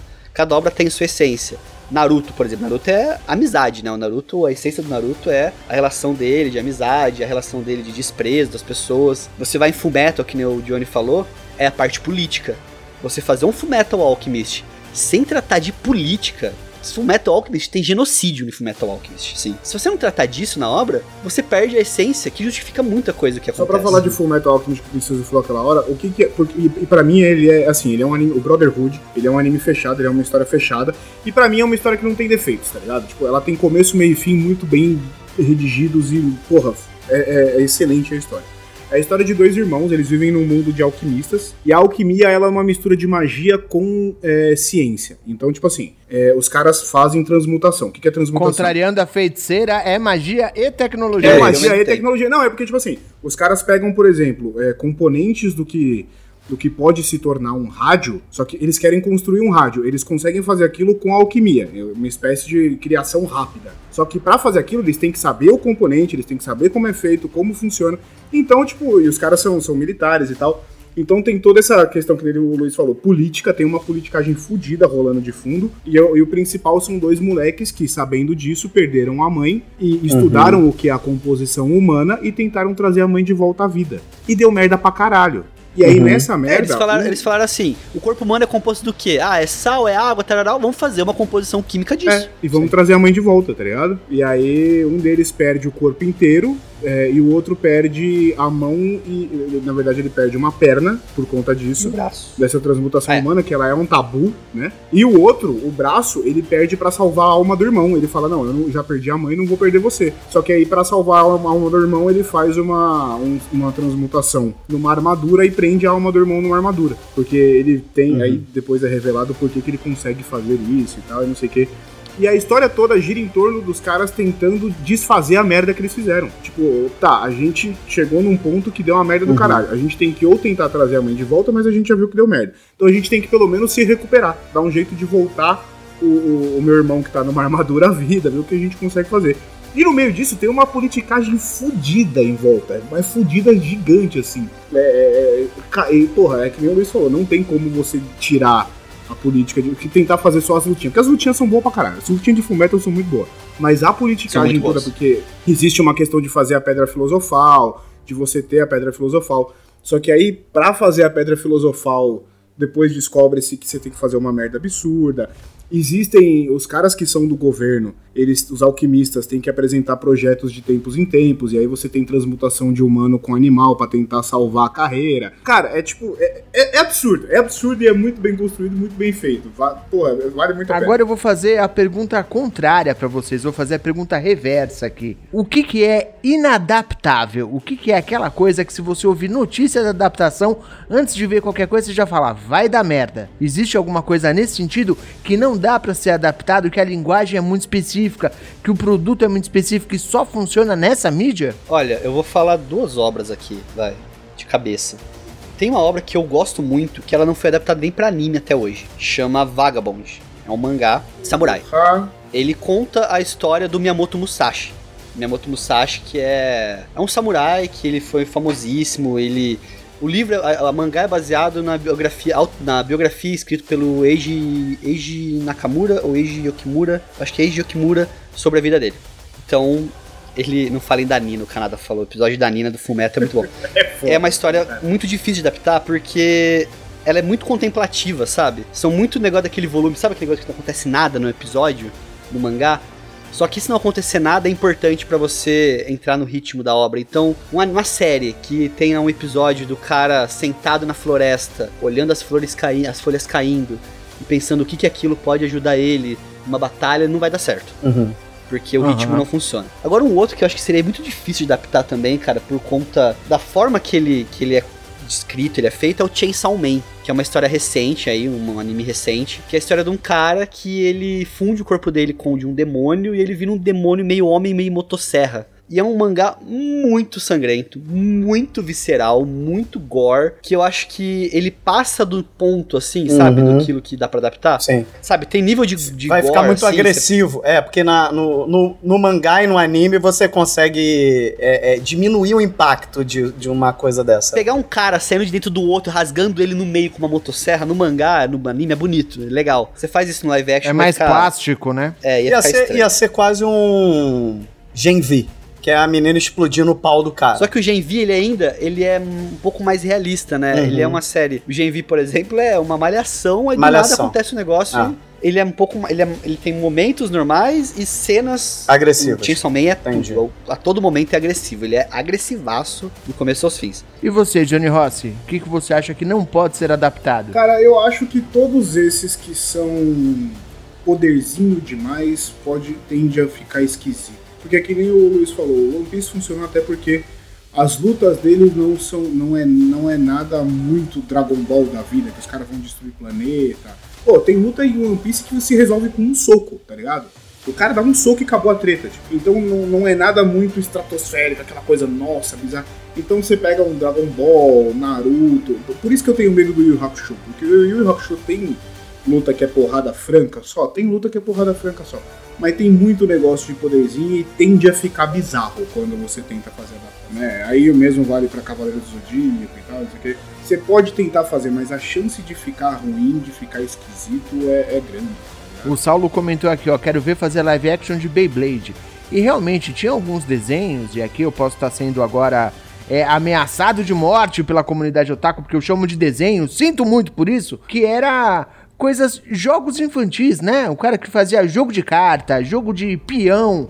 E é, essa era a base do, do programa. Uma adaptação disso me parece meio é, infactível também, é? né? Ah, teve Pokémon, né? Pokémon O Detetive Pokémon Pokémon funcionou até, na medida dele possível. Porque o foco é outro ali, né? Uhum. Aí você pega, por exemplo, fazer um anime de um filme de Yu-Gi-Oh! Não vai dar Não certo. dá certo. é. Chato É, pra caralho, não- não né? É um funciona. filme de Não tem tranca. intenção, cara. É Sabe-. Não, ele Sabe, sabe ele um que não um funciona da filme- minha ele época? teria- Um que não funciona da minha época é, É. Super Campeões, porque ele vai virar Kung Fu Futebol Clube. A gente já viu isso e não é tão legal. Será? Eu não, não, Será não bem dá- adaptado? Não, não seria bem adaptado. O eu cara, não consigo O lembrar. cara não poderia preparar um chute por 10 minutos, entendeu? Não tem condição. Eu lembro que existia Super Campeões, mas eu não consigo nem lembrar se era bom ou não. Não, o cara corria, eles conversavam correndo o campo que tinha a distância daqui até 12 o Mato Grosso. metros, 12 quilômetros. Exatamente. O que, que você O vai cara- o fazer, cara bola-? Exatamente. O cara chutava a bola no travessão de um lado do campo, do, do meio do campo ele chutava a bola de um lado pra bater no travessão e voltar e bater, meter de bicicleta no outro. Então, assim, É, talvez não É Kung funcione Fu Futebol. Clube, Mas pô. o do Yu-Gi-Oh, cara, poderia funcionar se fosse num ritmo meio Gran Turismo, o filme que saiu do Gran Turismo agora. Porque você pegar um moleque competindo, porque existe o jogo de cartas oficial, com as cartas oficiais e as limitações que tem na, na história do desenho e tal, só que no desenho, lógico, isso é levado ao exagero. E hoje tem alguns campeonatos que há- existem mesas que fazem hologramazinhos das cartas, então você consegue fazer uma, uma parada meio ilustrada ali do, do que tá rolando do- durante o jogo, tá ligado? Uhum. Então daria pra fazer se fosse um esquema Gran Turismo, não tentar a- adaptar o anime. Tentar fazer um filme sobre o jogo, sobre o campeonato de cartinhas e tal. Mas fora, muito fora disso não daria certo. Cara, aí, engraçado, engraçado, Johnny, porque a gente, eu falei rapidinho de Pokémon, e eu acho que mega funcionaria um filme do Pokémon ou uma série seguindo o Ash ali em live action, tá ligado? Então o senhor está aqui defendendo um filme de rinha de galo, é isso eu tô mesmo que eu defendendo, entendi. eu tô defendendo, porque eu acho que funciona. Eu acho que ele pegaria um pouco, não só público novo, não só de pessoas jovens, como eu acho que ele ia mexer um pouquinho com a galera que já assistiu de alguma forma, tipo eu, sabe? Pokémon é antigo, cara. Eu lembro de, de ver o filme do Pokémon com meu irmão no cinema, entendeu? E eu curtia. Então eu acho que se faz um filme, porque eu vi o filme do Pokémon e achei legal. Mas eu senti um pouquinho de falta do universo Pokémon do jeito que eu conheci, entendeu? Quando eu vi o filme. Eu falei, cara, eu queria ver aquela dinâmica, sabe? Do cara chegando num estádio, daquela aventura. Eu queria acompanhar um, um treinador de Pokémons evoluindo, encontrando meio que naquele mundo do filme do Pokémon, mas na levada do que eu já tinha visto na- nos animes, entendeu? Eu acho que funciona pra caralho. Então, Eu, eu acho que é. Tem eu um fator acho que só não, não, eu acho que, envolvido. Eu acho que na real só não fizeram o do Pokémon com medo do erro, Com certeza. Provável, provável. entendeu? Porque Porque a Pokémon que isso quer é dizer? muito, ela é muito conservadora. Exato. ela não ia se arriscar. Exato. De pegar os personagens eu preciso dela. que vocês me expliquem. Eu preciso que vocês me expliquem o que vocês querem dizer com Porque o, isso. fi- Como assim com medo do erro? porque o filme do Pokémon, ele, ele te mostra os Pokémons, ele te mostra o Pikachu, mas aquele Pikachu é outro Pikachu, não é o Pikachu do Ash. Não é o Pikachu dos personagens que você já estava acostumado a ver no, no, no, no anime, entendeu? Pelo menos é o que eu vejo, assim, de uma certa forma. Na, eu na acho que- verdade, na verdade, assim, eles trazem, eles trazem o filme para um universo mais realista, Isso. mas conseguindo fazer o Pokémon ser crível num mundo realista. Quando Sim. o Luiz fala que eles, é, o medo do erro, né? O Princesa falou do medo do erro e tal, é de você tentar trazer uma série baseada no universo do jogo mesmo, do jeito que existe o jogo, e aquilo ficar merda. É mais ou menos o que o Oda fez com One Piece na Netflix. Tipo assim, só vai sair a hora que, eu ficar bo que, que ficar bom. Então, o que, que os caras podem ter feito? Lançaram essa ideia de fazer o Pokémon factível no mundo realista, pra ver o quanto a animação ia funcionar dos bichos e tal, e aquela coisa, porque os bichos Aceitação. eles são até mais meio realistas, ver a aceitação e tal, pra de repente tentar engrenar alguma coisa depois. Pode ser que sim, Sim, não pode duvido. ser que tenha sido isso. Até por isso que não associaram os grandes personagens nesse filme, né? Não tem o Ash, Sim, não tem a Sabe galera, por que, né? que a Pokémon nunca, nunca ia tentar fazer isso? Assim, existe. Isso é uma tabela. Eu não vou lembrar em que ano que ela saiu, cara. Acho que foi 2020, 2021. Das franquias mais lucrativas do mundo, sabe? Somando tudo, somando tudo. Tipo, o primeiro lugar é Pokémon. Pokémon é a franquia mais lucrativa do mundo. Ela lucra por ano, assim, quase 100 bilhões, assim. Renova público, né? O, o- Ela, ela tem uma facilidade muito grande de renovar público. né? Não, teve um psicólogo segundo- que falou uma vez que as pessoas têm um espaço no cérebro separado pra Pokémon, tá ligado? Que é uma parada que, tipo, grava na mente de geral. Eu falei, que porra é essa? Mas tudo bem. Mas é, é, é uma franquia que, mano, é inegável. Ela tem produto pra caralho todo ano e funciona. E assim, ó. Você tem carta de Pokémon, você tem jogo de Pokémon, você tem, sei lá, roupa de Pokémon, você tem um monte de coisa de Pokémon. Ela arriscaria fazer um produto total, muito difícil de produzir, difícil de ter aceitação, E colocar isso em pra ter risco. o risco de manchar ou de prejudicar ou de não lucrar. É. Ela não precisa disso, entendeu? Uhum. É, o detalhe é esse, ela não precisa. Já atinge muito. Mas eu tenho a obrigação moral aqui de dizer que os senhores estão se desmentindo, porque vocês estão me dizendo que Detetive Pikachu foi um bom Foi. filme, apesar de não ter muita relação com o universo original. E agora eu vou puxar aqui o. Vou pedir eu agora pro Zorzal colocar o barulho de voltar ao passado, mas é uma volta curta, porque cinco minutos atrás o Luiz estava falando que o importante era capturar a alma da obra. e Então. vocês estão falando agora que não é a mesma não, coisa. Mas Ele não é- Detetive Pikachu captura. Porque ele é baseado no jogo do Detetive Pikachu. Tem um jogo de Ah. Game Boy, de Nintendo DS, que é o Detetive Pikachu. Que é onde é baseado o filme. Então ele, ele tem a essência do Detetive Pikachu. Todo mundo torceu o nariz na época que saiu o filme do, do Detetive Pikachu. Todo mundo, todo mundo. 100% das pessoas. Mas o que, que ele fez? Ele foi carismático. Sim. Do jeito dele. Tanto E- que e hoje Pokémon- tava lançando uma sequência nova do jogo porque fez sucesso o filme. E o Pokémon Justo. tem muito um negócio que, tipo assim, é, apesar de não ser exatamente o mesmo universo, a graça do Pokémon é o quê? É você usar os seus bichinhos no dia a dia, na vida, e, e entre isso tem batalhas entre eles. E, e- e, cara, essa emoção do, do jogo e do desenho tem no filme. Você Tem. consegue ver, você consegue ignorar todo o ambiente Você vê o e mundo. prestar atenção. É, e, e prestar atenção no- só nos bichinhos e falar, caralho, funcionou. Porque eu Funcionou. tô vendo os bichinhos brigando legal pra caralho, tá ligado? Tá sendo divertidaço. Nunca, Então, é, tem é- a essência, é né, doido que eles fazem não causar estranheza àquele universo. Que é o que aconteceu Sim. com One Piece. Você não, não- é, fica tão natural que não te causa estranheza. E assim, isso é maluco.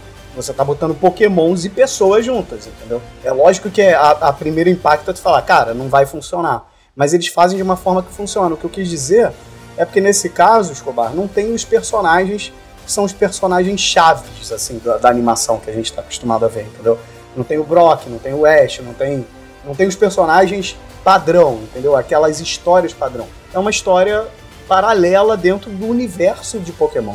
Eu quero puxar um comentário do Juan aqui, inclusive, boa noite, Juan, chegou tarde hoje na live, falando que Pokémon de fato é a franquia mais lucrativa com 82 bilhões de dólares de receita desde o lançamento em 1996. Não. Ele postou uma outra mensagem agora falando que são 92 bilhões. Em dois minutos entre uma mensagem e outra, os caras ganhando 10 bilhões. Então deve ser foda mesmo.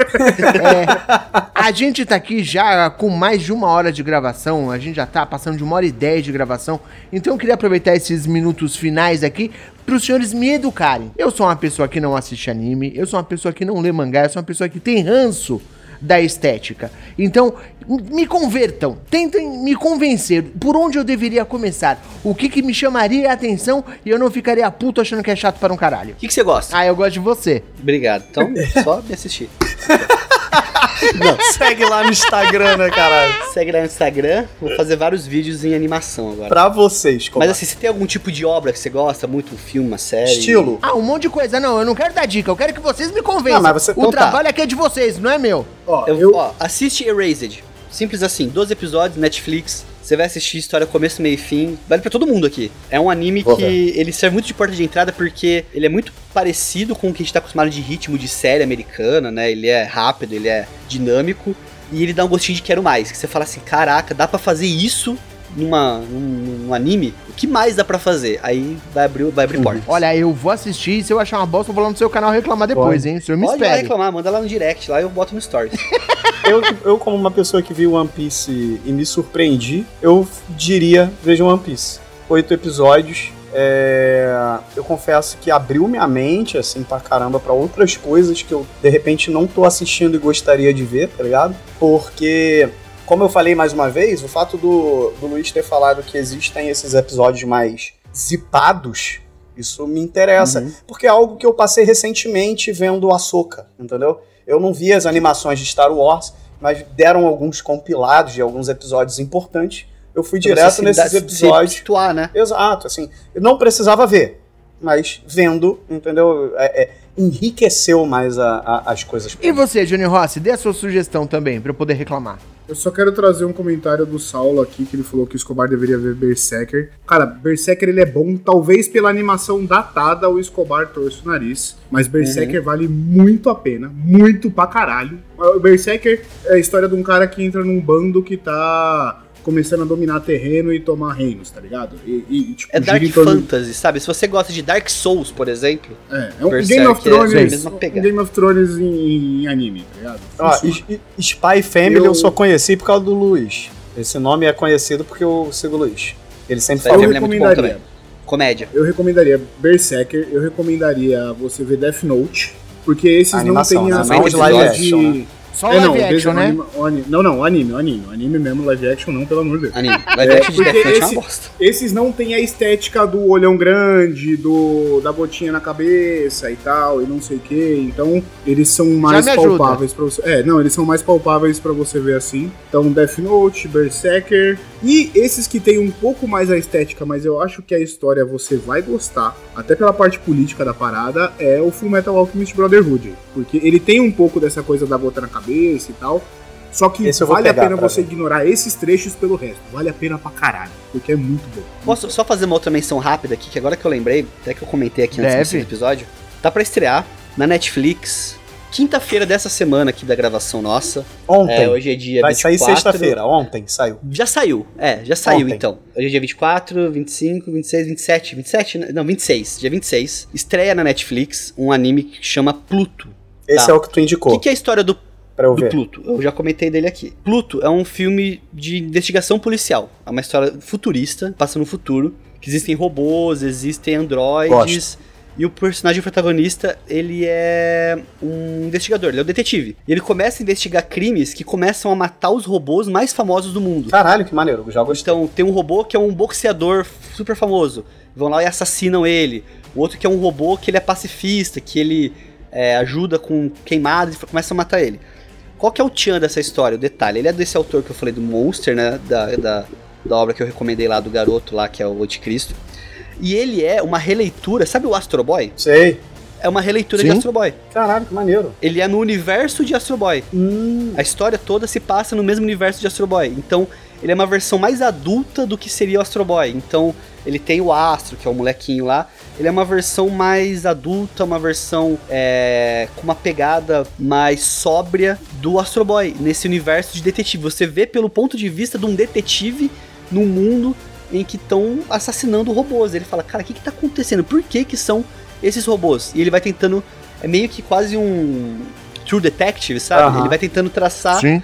a linha do que que tá ligando um caso com o outro. É bem legal. que demais. cara. Esse Outra aí já me coisa, uma- Olha, Uma tivemos indicação. uma série de recomendações aqui. Uma outra recomendação que eu posso fazer, porque aí ele, ele é um anime puxado de um jogo, eu gosto pra caralho. Tanto do jogo, eu gostei pra caralho do anime, a gente não falou aqui, mas é Castlevania. que É verdade, porra, verdade. bom eu pra assisti. caralho. Ele É muito bom. começa contando a história do Drácula de uma forma muito. Cara, Eu gostei Porra. muito, hein? Gostei muito. é bom pra caralho. Eu não vou falar, é bom pra caralho. Assiste Quem conhece tanto- o jogo gosta mais ainda.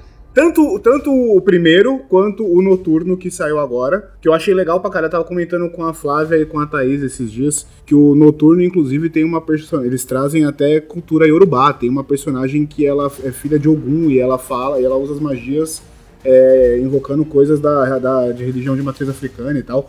Pô, tá Ah, legal é. pra caralho, tá ligado? Tá muito bem feito. É, eu não assisti Então, o agora- Noturno ainda, mas se eu não me engano, você consegue assistir ele sem ter visto o outro, né? Sim, eles são independentes, eles são completamente independentes. Eles são independentes. Tem uma, tem uma Assim, coisinha no tem final. relações. Tem É. relações, mas ele é mais dependente. Tem uma coisinha no final que é importante pra caralho, pra quem assistiu o primeiro, mas vale, dá pra assistir tranquilo também separado. Agora, o primeiro, todas as temporadas valem muito a pena. É muito Vai bom. na fé Vai só melhorando. Olha aí, Sucesso, altas velho. recomendações feitas aqui. A gente vem chegando ao encerramento deste programa. Já estamos aqui com uma hora e meia de gravação. Queria agradecer demais a participação do nosso querido Luiz. Obrigado por ter topado o nosso convite, vir aqui bater esse papo com a gente, me educar nesse tema especificamente. Pedir pra gente fazer o um encerramento aqui, por favor. O Erd dos Que você, que você faça mais uma vez o seu jabá aqui agora de forma completa. Fale para as pessoas que ouvem esse programa aonde podem te Cara, encontrar. meu, meu, meu hub ali de informações tá lá no Instagram, que é arroba Luiz Hunziker, ou procura por Luiz Omoshiroi, que você vai me encontrar lá também. É, faço muito vídeo de Reels, faço muita postagem de vídeos de comédia, brincando com o universo de mangás, de animes. É, tem vídeos no TikTok também. Lá no TikTok faço conteúdo um pouco diferente, faço conteúdo de curiosidades de animes, assim, mais voltados para informação mesmo. Vídeos no YouTube, podcast Omoshiroi também, você vai encontrar a gente lá falando sobre animes. Estou presente em projetos do Animes Overdrive também, que é outro podcast que eu colaboro lá com eles.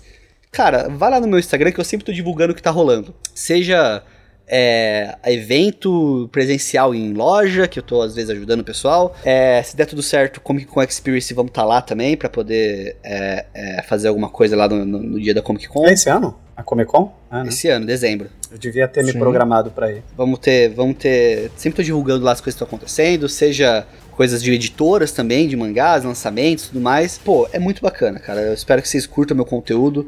Se você gosta de dar risada, eu, eu me garanto no conteúdo de comédia. Eu tenho certeza que algum vídeo você vai curtir lá. Vai seguir o Luiz. Se você não, Não olha para, só, hein? se você não, Eu- mesmo que você não goste de anime, você siga o Luiz Não, não pela gostar. pessoa, pelo tranquilo. ser humano, cara. Porque muitas vezes eu dou risada com a porrada de coisa que esse retardado faz, mesmo não conhecendo nada do anime, mas por conta dele. Então, eu sou suspeito pra Não, falar porque eu amo o Luiz. Princeso, eu sou o cara, eu sou o cara, o anti-anime aqui desse programa. Eu sigo o Luiz, ele não para, todo dia. O Não, abro o Luiz é Instagram tem maravilhoso. alguma coisa dele. Aí posto também meu dia a dia, tá às vezes stories, todo. as cagadas que eu faço, as merdas que acontecem. Recentemente mandei uma mensagem muito pessoal pro Luiz, porque eu vi essa construção do Luiz acontecendo lá do início até hoje, então recentemente mandei uma mensagem pra ele. O Luiz é foda, cara. O Luiz é uma pessoa maravilhosinha, uma das melhores pessoas São que eu conheço, fodas. não tô falando em relação a sem rasgar, quer dizer, já tô rasgando cedo. Não tô falando Rasgou, nem né? em relação só a conteúdo, porque eu sei que ele tem muito Não é cuidado com clubismo. conteúdo. Não, Não é tá clubismo, mas Flamengo é foda. Eu sei que ele tem muito cuidado com o conteúdo dele, entendeu? E como ele vai passar isso pra atingir as pessoas, eu sei que isso é um- uma preocupação muito grande dele, cara. Então, sigam o Luiz, não só pelos animes, mas pelo Luiz e pela Aline, e por todos Pessoa os casos física de e lá. jurídica. Pessoa física e jurídica. Muito bem. Mantendo a tradição nesse programa aqui, por favor, princesa, vou pedir que você faça as suas considerações finais, passe suas redes sociais e nos dê o seu boa noite. Ó, só posso cortar o Felipe rapidinho? Eu vi um comentário que até pu- pulou na tela aqui. Cyberpunk da Netflix, tá? Fica a dica também aí, Escobar. Bom, bom, bom, vale a pena. Vale Cyberpunk. A pena, pra caralho, gostei. Eu vou ver esse, Bom, o Pluto. Legal. Para caralho. Eu vou te falar que o Pluto me pegou um pouco mais ainda. Eu tô mais empolgado pra ver o Pluto, porque me pegou mais essa história dos robozinhos que eu sempre adoro. É, Cyberpunk é robozinho também, você vai gostar. Ah, É robozinho, é, é universo cyber-humano muito louco, da hora pra caralho. Futuro, Vale a baseado no jogo lá, Cyberpunk lá. Ah, não, É, vai, não vai legal. ter o Ozob, né? Não vai ter o Ozob, né? Não, não tem, não Tá, tem. então posso. Temos um problema porque o jogo é uma bomba, então aí já me Mas o anime um é Já não tão é mais, bom já que não é fez mais, o jogo já voltar a ser famoso. É, e, e eles corrigiram, e eles corrigiram já o jogo, então o jogo voltou a ser bom. Mas o anime é bom, cara. Ind- Independente do jogo, ele funciona legal, tá ligado? É Vamos bom. lá, vocês me interromperam aqui, mas eu vou pedir mais uma vez. Princeso, por favor, suas redes sociais, considerações finais e o seu boa noite. É, considerações finais que esse ano aconteceram algumas coisas diferentes. Eu não tomava cerveja, tomei cerveja. Eu não via coisa relacionada a anime, tô vendo coisa relacionada a anime. E é isso. Arroba Felipe Passos com dois L's, tanto no Twitter quanto no Instagram. No Twitter, se você pesquisar Princeso, você me acha. E eventualmente, você pode encontrar também num passado, eu e Luiz, no Papo de Louco. Uma hora a gente grava alguma Quem coisa. sabe no futuro. No- quem sabe no futuro. Uma hora a gente grava alguma coisa pra trazer aquela maluquice e botar a gente de volta na vida de vocês. Um grande beijo e uma boa tarde. Todo dia eu escolho um bom alguma coisa pra dar pra vocês. Hoje é um beijinho pra quem baixa esse episódio na parte Muito da bem, tarde. Princesa, vou dizer que o próximo passo agora é você assistir um anime sobre cerveja e se você perguntar pro Luiz, ele provavelmente conhece alguma coisa pra te recomendar. Deve ter. que tem, tem. Tô falando? Johnny Rossi, você, por favor, suas considerações finais, suas redes sociais e seu Mais boa uma vez. Luiz, muito obrigado pela participação, sensacional. Porta tá aberta, quando quiser voltar, quiser chamar a gente pra gravar de novo. Ô, tô com um tema aqui que eu queria falar com vocês e tal. Porra, pode vir que a gente grava, não tem problema. A gente já conseguiu fazer o de anime que eu achei que não ia sair nunca, então Pois vamos é, trazer mano. mais assuntos. É, pessoal do chat, todo mundo que tá aqui, muito obrigado. Vocês são lindos, maravilhosos. Você que tá ouvindo isso aqui gravado, tá ouvindo editado, vem participar do chat com a gente, é sempre muito divertido, muito bacana. Maravilhoso. Quebrem o preconceito, vejam animes, tem pra todo mundo, tem pra todos os gostos, vale a pena, então acompanhem. E é isso. Um beijo, até o próximo. Você falou suas redes sociais, Johnny Rossi? As redes sociais, em todas as redes sociais, Instagram, Twitter etc, você me encontra com arroba Audio É, rapidão, só falar uma coisa. O Adriano botou aqui, melhor papo de louco é o manual da boa visitância. Esse episódio é maravilhoso. É a gente no extremo da loucura. Pode ir lá ouvir esses episódios. aí. Cagando regra pra quando recebe visita em casa. Exatamente. Esse é o que a gente conta as histórias reais de muitas coisas, de Pokémon, do Chaves, também é maravilhoso. Pode ir lá ouvir. Olha aí, o cara aproveitou o ataque de oportunidade pra fazer propaganda do próprio outro podcast. Adriano que puxou, pô. Você, por favor, Adriano puxou ali. mantenha aqui algum respeito. Muito bem, você me encontra em todos os lugares como arroba Belina Escobar, é B-E-L-L-I-N Escobar, na dúvida Monique é linda, inteligente humilde. Muito obrigado pra todo mundo que aguentou a gente até aqui, meu muito obrigado ao Luiz por ter aceitado o nosso convite e bater esse papo aqui com a gente. Foi um prazer estar com todos vocês, foi um prazer ter essa conversa, mesmo sendo sobre um assunto que eu não entendo absolutamente nada e passei a maior parte do episódio quieto. Ainda assim, foi um prazer enorme, um beijo pra todo mundo e tchau pra vocês, hein? Beijinho no coração de vocês.